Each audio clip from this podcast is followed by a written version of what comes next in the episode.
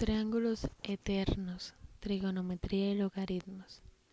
La geometría euclidiana se basa en triángulos principalmente porque todo polígono puede construirse a partir de triángulos y muchas formas interesantes, tales como círculos o elipses, pueden aproximarse por polígonos. La trigonometría generó varias funciones especiales, reglas matemáticas para calcular una magnitud a partir de la otra.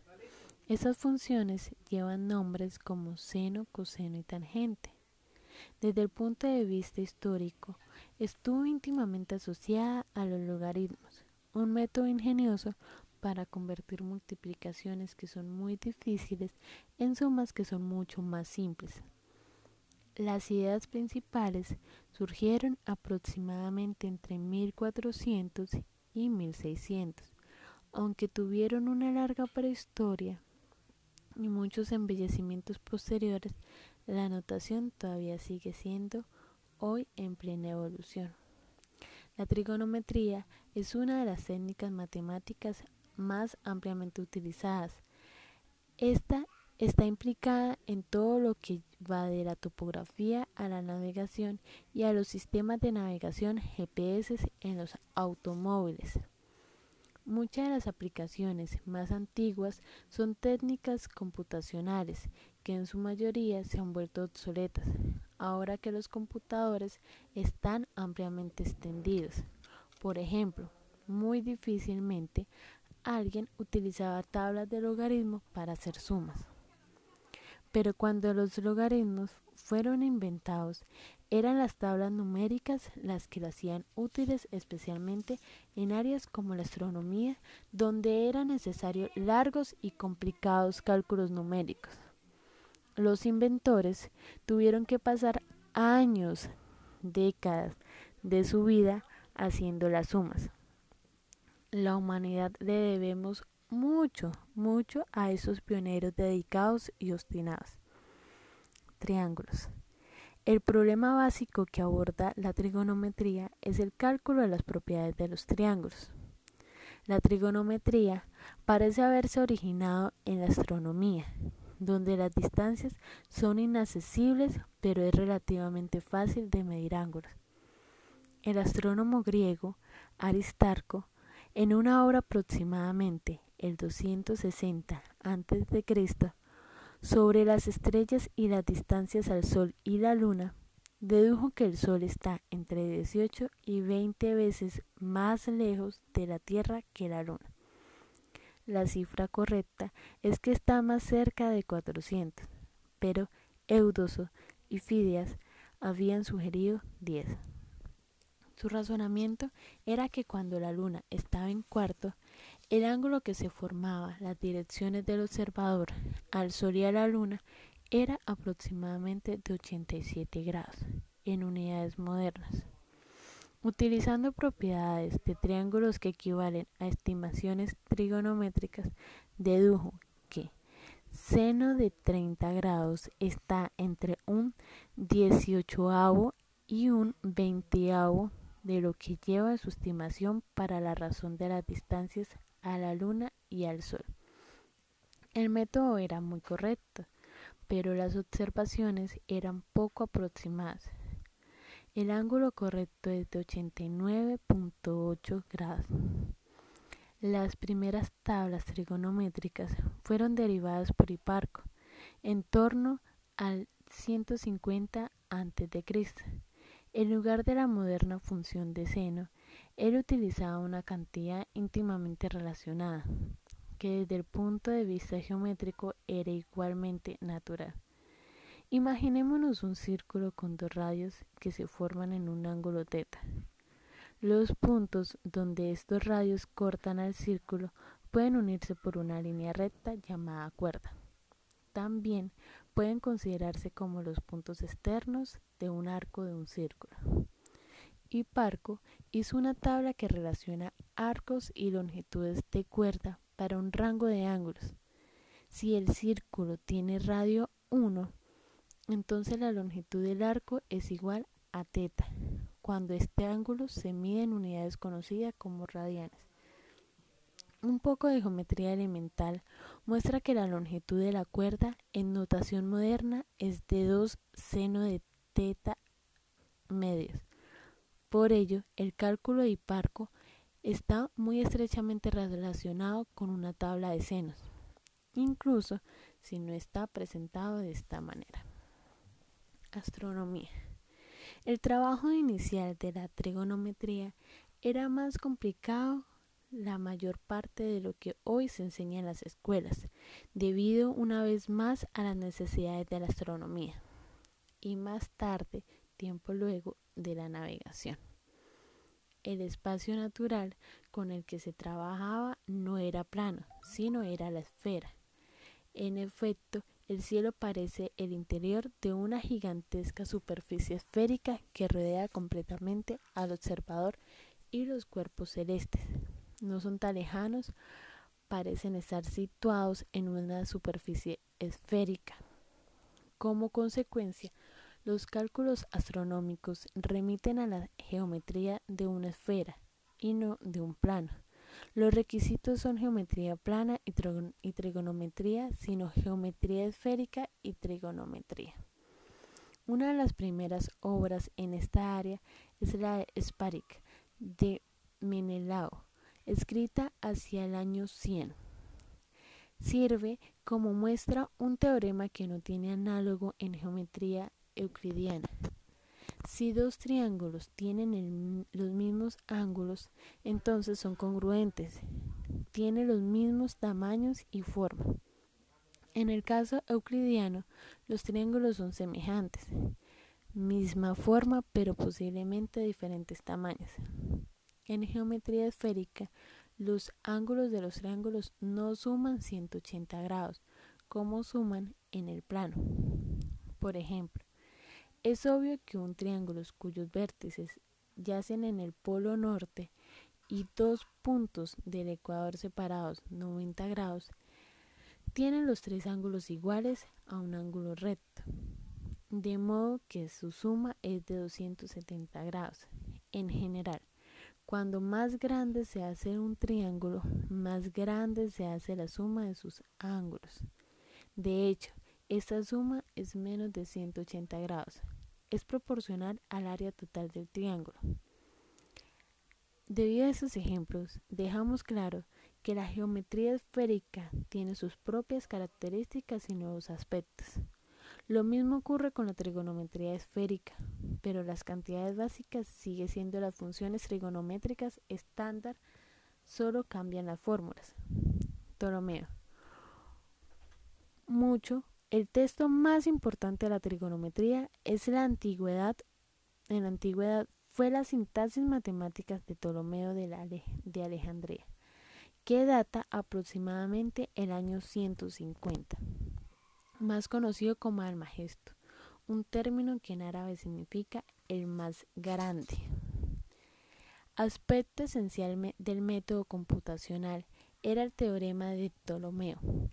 Si A, B, D es un cuadrilátero cíclico, un cuadrilátero cuyos vértices yacen en un círculo, entonces AB por CD más BC por DA es igual a AC por DBD. La suma de los productos de pares de lados opuestos es igual al producto de las diagonales. Una, interpretación moderna de este hecho es notable con un par de fórmulas, que serían seno de teta más phi es igual a seno de teta coseno de phi más coseno de teta seno de phi o coseno de teta más phi todo eso igual a coseno de teta por coseno de phi menos seno de teta seno de phi. Lo importante de esas fórmulas es que si se conocen los senos y los cosenos de los dos ángulos, entonces se pueden calcular también la suma de dichos ángulos. Por lo tanto, partiendo que seno de un grado y coseno de un grado, se puede deducir que seno 2 grados y coseno de 2 grados tomando teta que sería igual a phi igual a un grado, luego se puede deducir que seno de 3 grados y coseno de 3 grados tomando teta igual a un grado y phi igual a 2 grados y así sucesivamente. Habría que saber cómo empezar, pero después de todo esto lo que se necesitaba era aritmética, bastante de ella, pero nada complicado. Empezar era más fácil de lo que podía parecer, y ello requería aritmética y raíces cuadradas, utilizando el hecho obvio de que teta medios más teta medios es igual a teta. El teorema de Ptolomeo implicaba que seno de teta medios es igual a la raíz cuadrada de 1 menos coseno de teta, todo eso dividido en 2. Partiendo que, que el coseno de 90 grados es igual a 0, se puede dividir el ángulo repetidamente por 2 y obtener el seno y el coseno de un ángulo tan pequeño como se quiera. Ptolomeo utilizaba un cuarto de grado. Luego se puede ir hacia atrás pasando por todos los múltiplos enteros de dicho ángulo pequeño. Un resumen de todo esto, unas pocas fórmulas trigonométricas generales aplicadas de una forma adecuada extraen de unos pocos valores simples para ángulos específicos valores para prácticamente todos los ángulos que uno quiera. Era un extraordinario Tour de France, y sirvió a los astrónomos durante más de mil años. Movimiento planetario. Un aspecto final digno de mención de Almagesto es el tratamiento que se hacía a las órbitas de los planetas, Cualquiera que observe con regularidad el cielo nocturno descubre rápidamente que los planetas vagan en el fondo de las estrellas fijas y que sus trayectorias parecen bastante complicadas, moviéndose a veces hacia atrás y viajando en lazos alargados.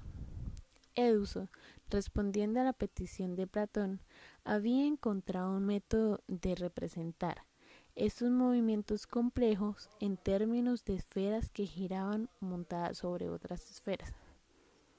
Esta idea fue simplificada por Apolonio e Hiparco, que utilizaban epiciclos, círculos cuyos centros se mueven a lo largo de otros círculos y así sucesivamente. Ptolomeo refinó el sistema de epiciclos que llegó a, a proporcionar un modelo muy apropiado de los momentos planetarios. Los comienzos de la trigonometría. Los primeros conceptos trigonométricos aparecen en los escritos matemáticos de los astrónomos hindúes. Los matemáticos indios utilizaban generalmente la semicuerda de que hecho en el seno moderno. Esos autores dedujeron varias fórmulas trigonométricas básicas el tratado sobre el cuadrilátero de matemático árabe Narsi Eddin combinaba la geometría plana y la esférica en un desarrollo unificado y daba varias fórmulas básicas para triángulos esféricos. Trataba el tema de formar matemáticamente y no como una parte de la astronomía, pero su obra pasó desapercibida en el occidente hasta aproximadamente el año 1450. Pero a mediados del siglo XV, la trigonometría plena, plana empezó a independizarse, inicialmente en la Liga Alemana. La Liga controlaba la mayor parte del comercio y en consecuencia era rica e influyente, y necesitaba mejorar los métodos de navegación junto con mejoras en el calendario y en los usos prácticos de las observaciones astronómicas. Una figura clave fue Jonas Müller, normalmente conocido como Región Montano. Era un pupilo de George, quien empezó a trabajar en una nueva versión corregida de Almagest en 1471, financiado por su patrón Bernard Walter calculó una nueva, una nueva tabla de senos y una tabla de tangentes. Otros matemáticos destacados en los siglos XV y XVI calcularon sus propias tablas trigonométricas, con frecuencia de una extraordinaria precisión. George calculó senos para un circuito de radio de 10 a la 15. En la práctica de tablas precisas hasta 15 cifras decimales, pero multiplicando todos los números por 10 a la 15 para obtener enteros. Para todos los múltiplos de un segundo de arco, anunció la ley de los senos para triángulos esféricos. Seno de A minúscula sobre seno de A mayúscula es igual a seno de B minúscula sobre seno de B mayúscula es igual a seno de C minúscula sobre seno de C mayúscula y la ley de los cosenos sería coseno de A es igual a coseno de B por coseno de C más seno de B por seno de C por coseno de A. Escrito en 1462 y 1463, pero no publicado hasta 1533, es aquí que A, B y C son los ángulos del triángulo y A, B y C minúscula son sus lados, medidos por los ángulos que determina el centro de la esfera. Triángulos eternos, trigonometría y logaritmos. La geometría euclidiana se basa en triángulos, principalmente porque todo polígono puede construirse a partir de triángulos y muchas formas interesantes, tales como círculos o elipses, pueden aproximarse por polígonos. Trigonometría. La trigonometría generó varias funciones especiales, reglas matemáticas para calcular una magnitud a partir de otra. Esas funciones llevan nombres como seno, coseno y tangente. La trigonometría es una de las técnicas matemáticas más ampliamente utilizadas. Esta implica en todo lo que va de la topografía a la navegación y a los sistemas de navegación GPS en los automóviles. Desde el punto de vista histórico, estuvo íntimamente asociada a los logaritmos, un método ingenioso para convertir multiplicaciones que son difíciles en sumas que son mucho más simples. Las ideas principalmente surgieron aproximadamente entre el 1400 y 1600, aunque tuvieron una larga prehistoria y muchos embellecimientos posteriores, la innovación todavía sigue siendo hoy en plena evolución. Muchas de las aplicaciones más antiguas son técnicas computacionales que en su mayoría se han vuelto obsoletas ahora que los computadores están ampliamente extendidos. Por ejemplo, difícilmente alguien utilizaba tablas de logaritmos para hacer sumas. Pero cuando los logaritmos fueron inventados, eran las tablas numéricas las que lo hacían útiles especialmente en áreas como la astronomía, en donde eran necesarios largos y complicados cálculos numéricos. Y los inventores tuvieron que pasar años y décadas de su vida haciendo las sumas. La humanidad le debemos muchísimo a esos pioneros dedicados y obstinados. Triángulos. El problema básico que aborda la trigonometría es el cálculo de las propiedades de un triángulo. La trigonometría parece haberse originado en la astronomía donde las distintas distancias son inaccesibles, pero es relativamente fácil de medir ángulos. El astrónomo griego Aristarco, en una de las obras aproximadamente el 260 a.C. sobre las estrellas y la distancia al Sol y a la Luna, dedujo que el Sol está entre 18 y 20 veces más lejos de la Tierra que la Luna. La cifra correcta es que está más cerca de 400, pero Éusodo y Fidias habían sugerido 10. Su razonamiento era que cuando la luna estaba en cuarto, el ángulo que formaba las direcciones del observador al Sol y a la Luna era aproximadamente de 87 grados en unidades modernas. Utilizando propiedades de triángulos que equivalen a estimaciones trigonométricas, dedujo que seno de 30 grados está entre un 18avo y un veinteavo de lo que lleva su estimación para la razón de las distancias a la Luna y al Sol. El método era el correcto, pero las observaciones eran muy poco aproximadas. El ángulo correcto es de 89.8 grados. Las primeras tablas trigonométricas fueron derivadas por Hiparco en torno a 150 a.C., en lugar de la moderna función de seno. Él utilizaba una cantidad íntimamente relacionada, que desde el punto de vista geométrico era igualmente natural. Imaginémonos un círculo de dos radios que se forma un ángulo teta. Los puntos en donde estos radios cortan el círculo pueden unirse por una línea directa llamada cuerda. También pueden considerarse como los puntos externos de un arco de círculo. Y Parco hizo una tabla que relaciona arcos y longitudes de cuerda para un rango de ángulos.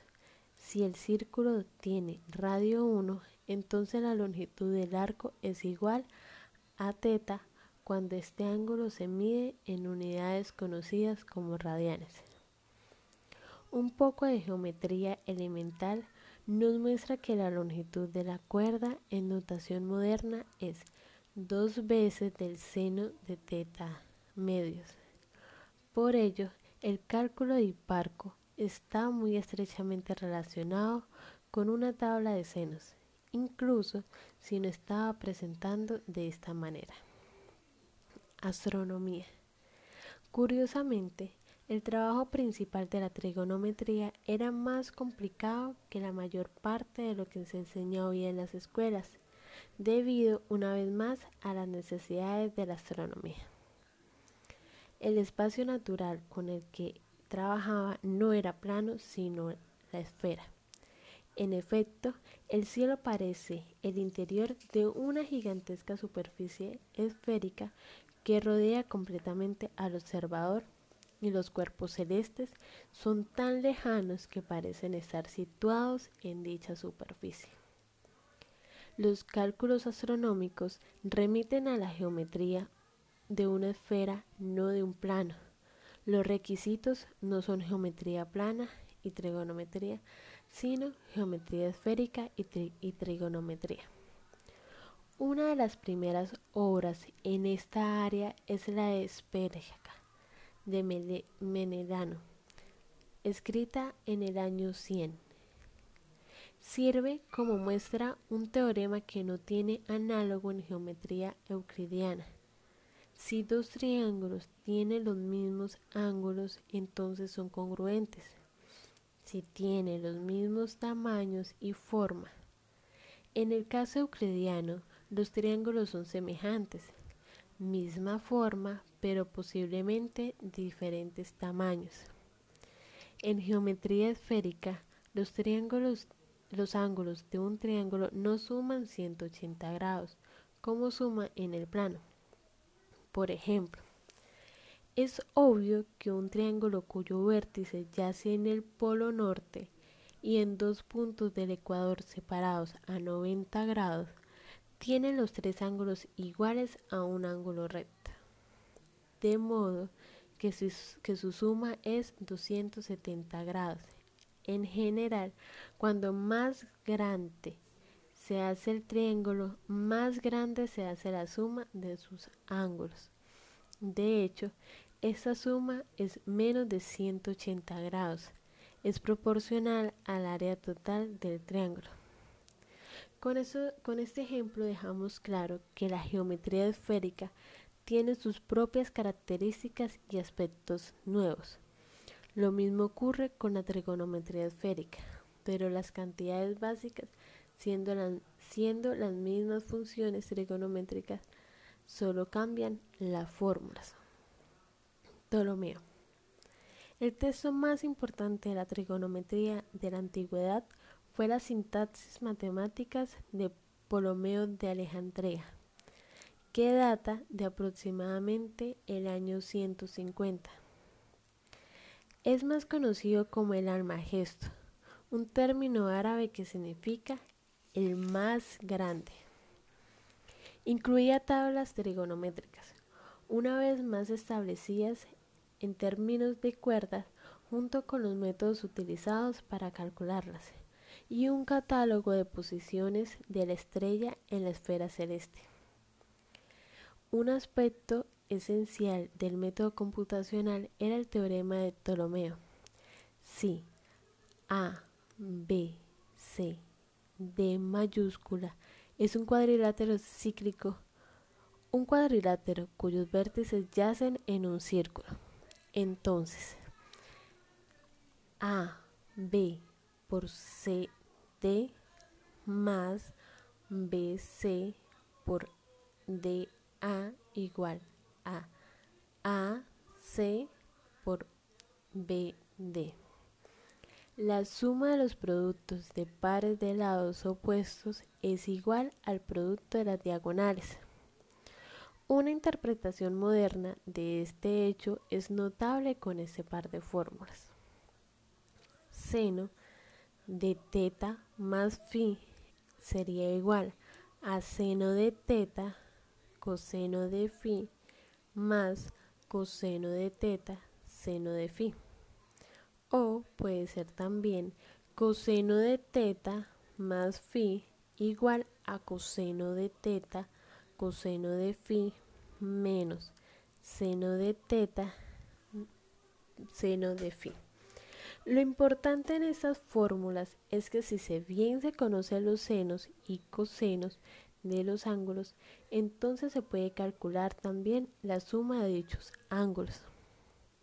Por lo tanto, partiendo de que seno de un grado y coseno de un grado puede deducir que seno de 2 grados y coseno de 2 grados, tomando que teta es igual a phi igual a un grado, luego se puede deducir que seno de 3 grados y coseno de 3 grados, tomando teta igual a un grado y phi igual a 2 grados y así sucesivamente.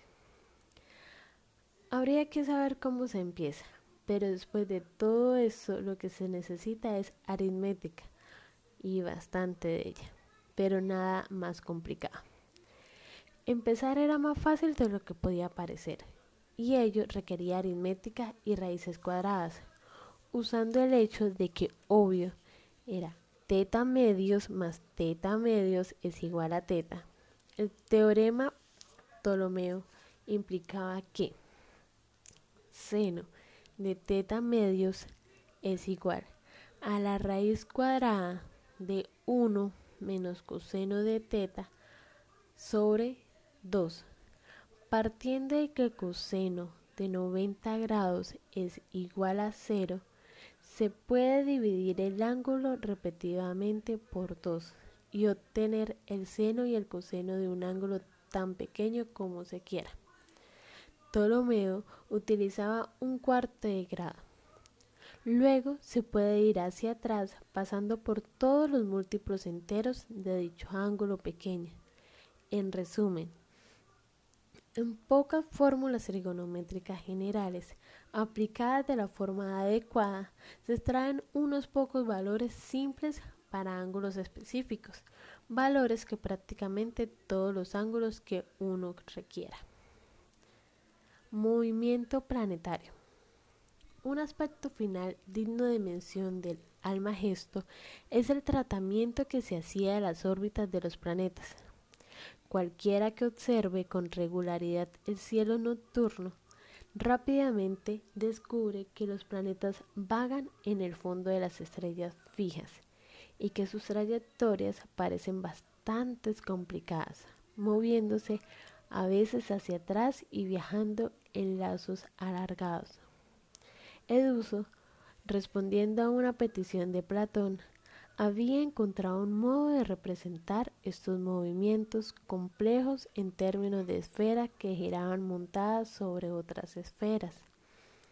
Esa idea fue simplificada por Apolonio e Hiparco, que utilizaban epiciclos, círculos cuyos centros se mueven a lo largo de otros círculos y así sucesivamente. Ptolomeo refinó el sistema de epíclicos que llegó a proporcionar un modelo aproximado de los movimientos planetarios. Los comienzos de la trigonometría. Los primeros conceptos trigonométricos aparecen en los escritos de los matemáticos y astrónomos hindúes. La matemática de los indios se utilizaba generalmente la semicuerda, que de hecho es el seno moderno. Esos autores dedujeron varias fórmulas trigonométricas básicas. El tratado sobre el cuadrilátero del matemático árabe Narci combina la geometría plana y la esférica en un desarrollo unificado. Y dada varias fórmulas básicas para triángulos esféricos, trataba el tema de una forma matemática y no de una parte de la astronomía pero su obra pasó desapercibida en Occidente hasta aproximadamente el año 1450. Debido al vínculo con la astronomía, casi toda la trigonometría era esférica hasta el año 1450, en particular la topografía, que hoy en día es una usuaria importante de la trigonometría se realizaba utilizando médicos empíricos codificados por los romanos. Pero a medida del siglo XV, la trigonometría plana empezó a independizarse, inicialmente en la Liga Alemana. La Liga controlaba la mayor parte del comercio y en consecuencia era rica e influyente y necesitaba mejorar los métodos de navegación, junto con las mejoras del calendario en los usos prácticos de las observaciones astronómicas. Una figura muy clave fue Jonas Müller, normalmente conocido como Regio Montano. Era un pupilo de George, quien empezó a trabajar en una nueva versión corregida del Almagesto. En 1471, financiado por su patrón, Bernard Walter calculó una nueva tabla de senos y una tabla de tangentes. Otros matemáticos destacados del siglo XV y del siglo XVI calcularon sus propias tablas trigonométricas, con frecuencia de una extraordinaria precisión. George calculó senos para un circuito de radio de 10 a la 15. En la práctica, las tablas precisas de 15 cifras decimales, pero publicando todos los números por 10 a la 15 para obtener números enteros. Para todos los múltiplos de un arco, anunció la ley de los senos para triángulos esféricos, que sería igual a seno de A minúscula sobre seno de A mayúscula es igual al seno de B minúscula sobre seno de B mayúscula es igual al seno de C minúscula al seno de C mayúscula. Y la ley de los cosenos sería coseno de A es igual al coseno de B por coseno de C más seno de B por seno de C coseno de A. Aquí A, B, C mayúscula son los ángulos del triángulo y A, B y C minúscula son sus lados medidos por los ángulos que determinan en el centro de la esfera. Vieta escribió ampliamente sobre la trigonometría siendo su primer libro sobre el tema Canon Mathematicus de 1579. Recogió y sistematizó varios métodos para resolver triángulos, para calcular todos los lados y ángulos a partir de un subconjunto de información.